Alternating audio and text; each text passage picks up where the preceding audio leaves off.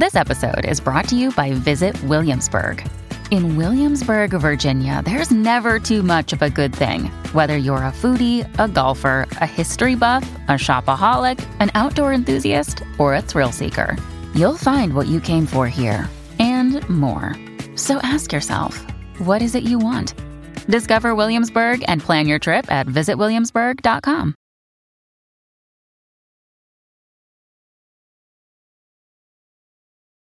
Aparte del símbolo que representa al dólar americano, el que más se utiliza mundialmente en esta era cibernética y simboliza el predominio de la misma en este milenio tecnológico es, por supuesto, la arroba. Todo el que ha navegado en Internet y aun quienes no lo hacen, saben lo que significa. Contrario a lo que muchos piensan, no se trata de una invención reciente. Y todo poseedor de una máquina de escribir manual fabricada en los años 20 o 30 estaba familiarizado con la tecla en la cual aparecía esa letra A envuelta en su airoso y estilizado caparazón y que era una abreviatura del término comercial al precio de.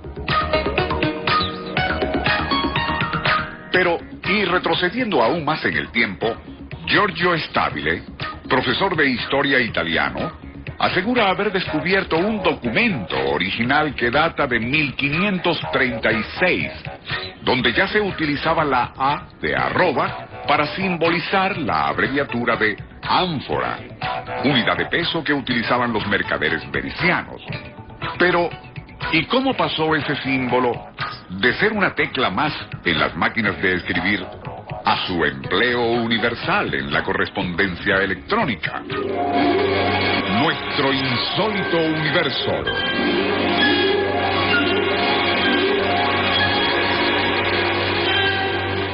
Fue Ray Tomlinson, uno de los padres del Internet, quien en los años 70 creó el primer correo electrónico utilizando el símbolo de arroba para separar al nombre de la dirección. Según parece, su elección se debió a que era uno de los caracteres menos aprovechados del teclado. Algo en lo que el doctor Stabile, mencionado al inicio, no está de acuerdo, al insistir en que ningún símbolo nace de la nada y tampoco se elige por casualidad, pero tampoco ofrece ninguna explicación o información alternativa. Simplemente se limita a añadir lo que es evidente. Es decir, que el símbolo en cuestión es bastante antiguo, ya que en un diccionario español latín del año 1492 se traduce el término arroba en ánfora. Igualmente, y según parece, la interpretación de arroba en idioma árabe vendría siendo un cuarto, unidad de medida, de una ánfora del siglo XVI.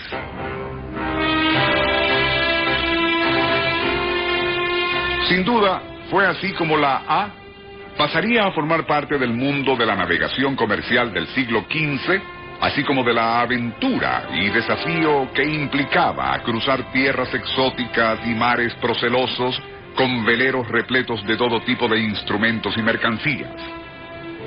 Tomando en cuenta todo lo anterior, y el que haya sido o no Ray Tomlinson, a quien se le ocurrió utilizar por primera vez a ese símbolo, que en inglés es una abreviatura del término AT, para indicar ubicación o dirección, e igualmente al precio de, el hecho es que nadie discute su ya universal aceptación.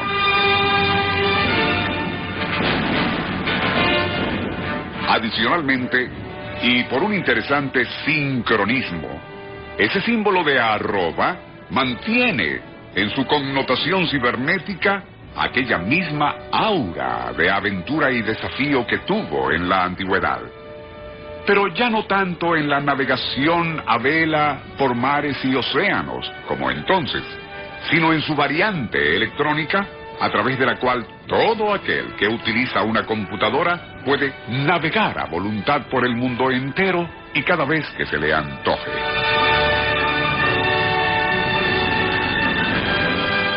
Finalmente, y como dato curioso de que en cierta forma persiste la connotación oceánica o marina, si se quiere, está la forma como se identifica a la arroba en italiano.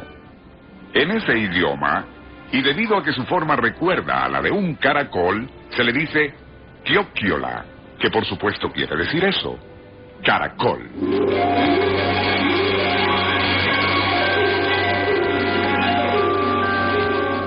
Nuestro insólito universo. Email insólitouniverso arroba unionradio.com.be Libreto y dirección Rafael Silva. Les narró Porfirio Torres.